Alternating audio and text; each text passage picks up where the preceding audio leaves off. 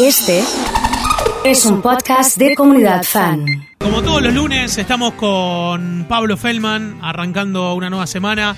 Pablo, te saludo, ¿cómo estamos? Buen día. ¿eh? Buen día a vos y a la comunidad. ¿Cómo ¿Todo estás? bien? ¿Sí? Todo bien, todo bien, sí, bien, bien. Bueno, arrancando una nueva semana. Con otro feriado en el medio, eso Sí. también ayuda, corta, la semana pasada. Y ahora tenemos el miércoles con el 25 de mayo, con el presidente que se va a la base Marambio. Mirá que para estar lejos de Cristina no hace falta la base Marambio, ¿no? En realidad no es Cristina en este caso. Acá hay una, un entredicho con el Papa, aunque parezca ¿Con el Papa? así es, con el Papa. ¿Qué pasó ahora? Bueno, el Papa ha recibido a Guado de Pedro, a hoy a Coqui Capitanich, a algunos referentes más cercanos a Cristina Kirchner y no tanto al albertismo, porque al único que le suspendió una audiencia es al canciller. Sí. Eh, pero ¿sabes por qué? Y esto es un dato que me lo da un compañero, colega de Buenos Aires, editorialista, muy serio, muy informado, porque Cafiero le iba a pedir que le bautice el nene. Yo no lo puedo creer esto. Pero termino creyéndolo porque la persona que me lo dice, el periodista que me da esta versión, es un hombre de absoluta seriedad y de cercanía, además. Con Cuando la clase política no puede ser más impresentable, aparece uno que se esfuerza, ¿Cómo? ¿no? Yo no Y- sé cómo Alberto puede dedicar tiempo y pedirle una gestión a un funcionario suyo para que le bauticen el nene en el Vaticano. Claro. ¿no? Y que se sepa además. O sea, que Que- después- y que salga mal y se sepa. Claro, Ah, claro. claro, sí, está bien. Porque de última se iban y lo bautizaba. Mirá que bien, el Papa lo bautizó, se llama Francisco por él, se conocen hace muchos años. Se conocen hace muchos años y al parecer, entre las cosas que Bergoglio le hizo saber inmediatamente a los voceros cercanos al presidente, es que ni por remota idea se le ocurra pero ni por casualidad, ni meterlo en una bolsa donde van 20 pibitos, ¿viste? Nada, una bolsa, una nada. así. Sí, si una sí, audiencia sí, pública donde hay pack. 20, Sí. no, tampoco. No quiero verlo acá. Y la verdad es que uno dice, con todos los problemas que hay, ¿no? Frivolizar una cosa de esas características, ya un hombre grande, sesenta y pico de años, padre de una criatura, macanudo, cada uno hace lo que le parece en su vida y todo. Ahora, trasladar recursos, tiempo y esfuerzos del Estado a una frivolidad de estas características, con todo respeto a lo que suponen los sacramentos para los que son creyentes. Lo dice una persona que no es creyente, pero que lo respeta absolutamente. Esto no era eso, porque si vos sos creyente, te bautiza cualquier sacerdote en cualquier iglesia de cualquier lugar, Sí. ¿verdad? Entonces Sí. acá hay una cuestión social impropia para un hombre que está conduciendo los destinos de un país en una situación tumultuosa como la que estamos viviendo. Fíjate cómo estamos dedicando los primeros minutos de la charla de actualidad de un Sí, lunes sí, sí, a un tema tan trivial y tan banal con todo lo que está ocurriendo. ¿Por qué? Porque en el fin de semana le dieron salida o los corrieron a los funcionarios kirchneristas para decidir el tema tarifas. Va a ser Guzmán el que se haga cargo de eso y se viene un tarifazo del 20% en gas y en agua. Tarifazo porque el 20 es un número altísimo, pero es una suerte de actualización con todo lo que está pasando. Porque además lo que se espera que en algún momento se haga es que se corrija el cuadro de subsidios para que pague la luz un porteño lo mismo que la pagamos nosotros. Hay gente que vive en la ciudad autónoma de Buenos Aires, Oso, que está pagando por el mismo consumo que tenemos en tu casa y pagás 4 o 5 mil pesos por mes, está pagando 1.200 o 1.500. Pasa con el transporte. Exactamente, hoy estamos pagando 70 mangos los rosarinos, 69. ¿Sabes cuánto vale el en bueno. Buenos Aires? 18 pesos. 25. Claro, bueno. 25. Y hay bondi de 18,50. Sí. Me lo contaba Reinaldo Sitecas el otro día, que me llamó para ver cómo era que el bondi estaba a 105. Y le expliqué, no, el bondi está a 70 ahora. Sí. Tendría que estar a 105 porque eso es lo que da el estudio de costo, pero tendría que estar a 105 también en Ciudad de Buenos Aires, donde vale 19 pesos. Entonces, hasta que no se corrijan todas esas asimetrías, se acomoden todos esos tantos, pensar en otras cosas, como por ejemplo esto del bautismo, por decir algo, Sí, sí, sí. me parece a mí una, una Que, incongruencia. la- que el bautismo es, es eh, la foto al lado de, Del cumpleaños. de la, de la cumpleaños, claro. Y la Claro, lo frivolidad de Fabiola Yáñez, que uno pensaba, no digo que era otra cosa, yo no pensaba que fuese Jacqueline Kennedy, este, ni mucho menos Eva Perón, ni nada que se le acerque, pero por lo menos que no iba a generar disvalores o, quebrantos a la imagen o a la figura presidencial. Y la verdad es que eh, me da toda la sensación, y acá yo voy a ir a una suerte de berretín eh, provinci- provinciano. Alberto Fernández es un porteñazo de ley que a los porteñazos capaz que les gusta, pero a los que no somos porteñazos, que somos la mayoría de los argentinos, no nos gusta.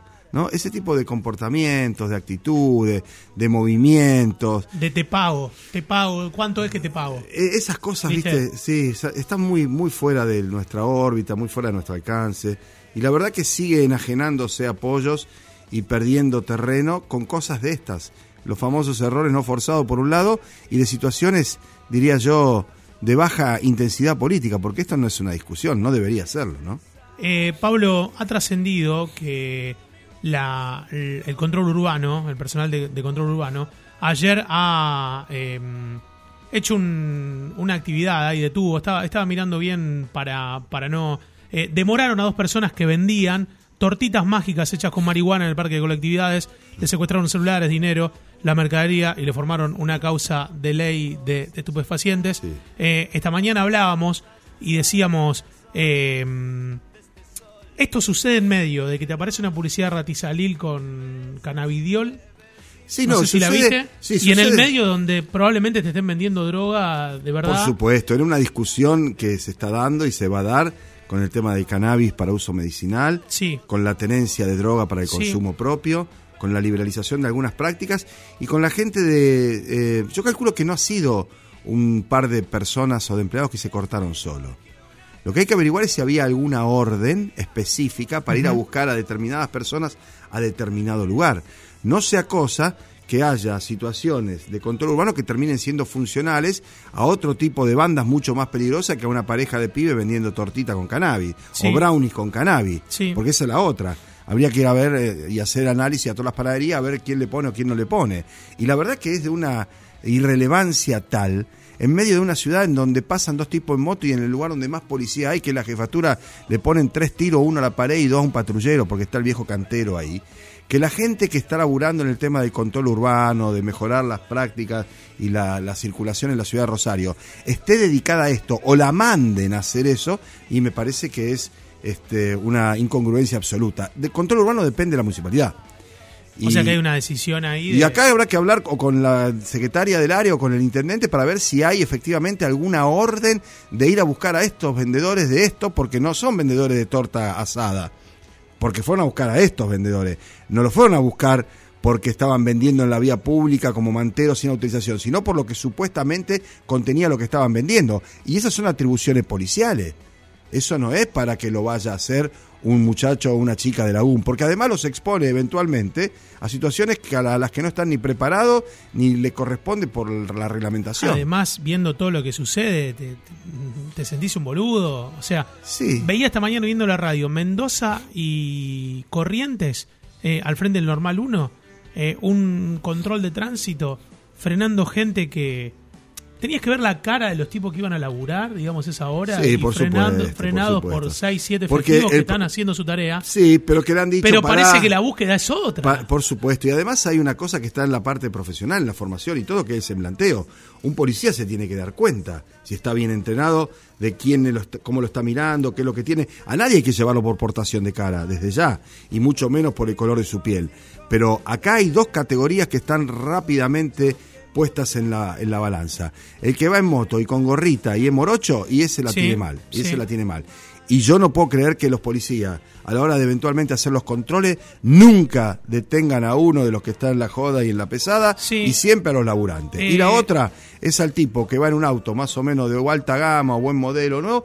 Que lo paran tres veces la misma semana para hacerle ver que lo están controlando, para que se crea o se sienta seguro. Un absurdo total, una inservibilidad manifiesta que genera este tipo de cosas que vos estás contando, ¿no? Eh, también pensaba en que hubo algunos locales que abrieron en el censo, por ejemplo, también, y nadie lo vio. Mm. Digamos, Bueno, o sea. había algunos locales que tenían autorización porque si es el local en tu domicilio, vos te hacen Sí, el censo en no, tu ese domicilio. no- no- no creo Los que vivan No, ahí. por eso, no. Pero hay en esquinas gigantescas, Claro, lugares claro. de gran relevancia, y eso no lo ven. Y sin embargo ven a la, parejita que tiene una mesita puesta en el parque de colectividades vendiendo brownies o tortitas. Una cosa, este, insisto, que genera, eh, un- si no fuera trágico sería cómico, ¿no? Tampoco- Totalmente. Eh, Pablo, mm, uno de los eh, de las producciones más vistas de Netflix es el documental de José Luis Cabezas. Lo Eh, vi en la grilla, no lo he visto todavía. No, no tengo idea de qué tal es la hechura, la factura, pero es importante que se vea. Me parece que es importante que se vea porque es una lección de historia, ¿no? eh, en aquel momento, esta mañana lo hablamos con Nacho en el, en el pase y decíamos, eh, si hubiesen existido los celulares en ese momento, hubiese sido distinto porque era todo un espionaje y un trabajo para una foto a, a Yabrán. Sí. Para los que estén escuchando, contextualicemos un poco del momento que se vivía ¿Y quién es Chabran? ¿Quién era Chabran? Chabran era un empresario vinculado a... ¿Y quién es Chabran? Suena, viste, a esa historia de que no le pegaron el tiro a él, sino Sí. que era uno parecido, cambiaron Sí. el cadáver porque el escopetazo fue en la cara. Se suicidó Chabran y era Chabran, yo estoy convencido de eso, Bien. ¿no? Era un empresario muy poderoso que manejaba, entre otras cosas, el correo, con las cosas que llegaban y salían, una suerte de aduana paralela, muy cercano en su momento a Carlos Menem, luego partícipe de la interna del peronismo desde afuera, aportando eh, y acompañando a determinada figura. Por ejemplo, era clara la enemistad manifiesta con Eduardo Dualde, que se arroga a Dualde una situación particular de que le tiraron un muerto, que era Cabezas, para frenar sus expectativas presidenciales. Como fuere, Dualde llegó a ser presidente interino por decisión del Congreso y no por el voto popular, porque perdió la elección este, contra Fernando de la Rúa. Pero el tema de Cabezas era un mensaje mafioso absoluto, un asesinato absurdo, un hombre de trabajo, un Cabezas reportero era un em- gráfico, un empleado de- un reportero de la del grupo. Perfil. Iba Bien. a sacar fotos a la playa. Bien. Fundamentalmente hacía el verano, los boliches, la fiesta. No era ni siquiera, como después se construyó tal vez, un reportero gráfico jugado, de que haya ido sí, a sí, conflicto, de que iba a grandes... y estuvo en coberturas que lo mandaban, pero fundamentalmente era un tipo de la, de la noche, ¿no? Que iba a hacer boliches, bailes, recitales, shows, presentaciones, fiestas en Pinamar y demás.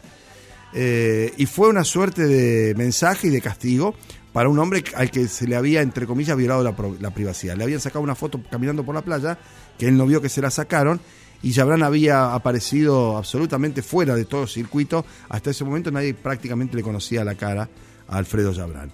Eh, cuando se vio acorralado por sus eh, secuaces que fueron dando datos y pistas acerca de que él había sido el que ordenó la ejecución, decidió irse a La Roca, a su pueblo, este, creo que se llama Urdinarrain, el pueblo está muy cerca de La Roca, en una estancia, y se pegó un escopetazo cuando estaba rodeado. ¿no? Es el símbolo de una época en donde la proximidad de los negocios, negociados y acciones espurias con la política empezó a cobrar mayor dimensión y se cobró una víctima inocente como era José Luis Cabezas. Eh, ataca de nuevo, decía la tapa de, de esa revista Noticias, el hombre más temido por Domingo Cavallo, reapareció en Pinamar dispuesto a ganar su guerra contra el ministro. Lo acusa de hacerle perder 72 millones de dólares y ordenó atacarlo donde más le duele, los grandes centros financieros de Europa y Estados Unidos, porque decidió apoyar a Dualde en el 99. Eso decía la, la- la- la tapa, ¿eh? Bueno, y era caballo y Jabrán, o sea, el hambre y las ganas de comer. Tremendo, ¿eh? Eh, Tremendo. realmente. Eh, bueno, vamos a ver el, el documental y seguramente Lo charlamos, claro, lo charlamos. por supuesto. Terminé de ver Yossi, que seguro la terminaste de Sí, ver. me gustó. ¿Qué te pareció? ¿Bien? Me pareció de buena factura, prolija, con mucha gente del teatro, con una Natalia Oreiro que está es pura y exclusivamente, hasta incluso con una escena forzada, no spoiler porque el primer capítulo Sí, sí, sí. arriba un colectivo, Sí. y después nada más que eso, pensando en algún momento aparecerá otra vez Natalia Oreiro haciendo No. alguna... Es- No, es para- es para- es para que eso. compres ahí. Y es para venderla además en el exterior, ya Sí. tiene todo el mercado de la Europa del Este, para decirlo de algún modo, garantizada esta producción argentina, que está hecha prolijamente sobre una historia muy interesante, escrita por Miriam Lewin, que es una periodista, que probablemente hayan visto algunas veces en Canal 3 y demás, que ahora es funcionaria del gobierno en el área de memoria y derechos humanos, este, con mucho asidero y con mucha documentación. Eso que Desconocía vimos, que había pasado pasó. así las Así cosas, es, ¿eh? es así. Eh, la mayoría lo desconocíamos Ajá. en esos términos. Teníamos alguna aproximación, pero no de estas características, no de esta contundencia y no de la vida real de este Yossi que está dando vuelta por allí con identidad protegida. Esto es lo que hay que O sea, esto- pasó, digamos. Esto pasó. Esto pasó. pasó. Recomiendo, ya que estamos Sí. en área de recomendaciones, ayer vi una película que tiene algo que ver con esto, porque es la urdimbre de una acción de engaño distractiva y a la vez definitiva para que la guerra mundial de los aliados contra Hitler tuviera un desenlace, entre comillas, favorable con todo lo que fue la tragedia, ¿no? Eh, y está eh, protagonizada por Colin Fields. Se llama Operación Carne Picada en inglés. Y es una maniobra distractiva hecha con espionaje, con algo muy parecido a lo que Qué bueno, veíamos en encantan, Yossi. ¿eh? Mirala porque es basado en un hecho real y es dos horas siete minutos impecables. Bueno, muchas gracias como siempre. ¿eh? Saludos a Ríos, eh, de mi Bien. parte. Pablo Feldman ha estado con nosotros aquí en Comunidad Fan FM.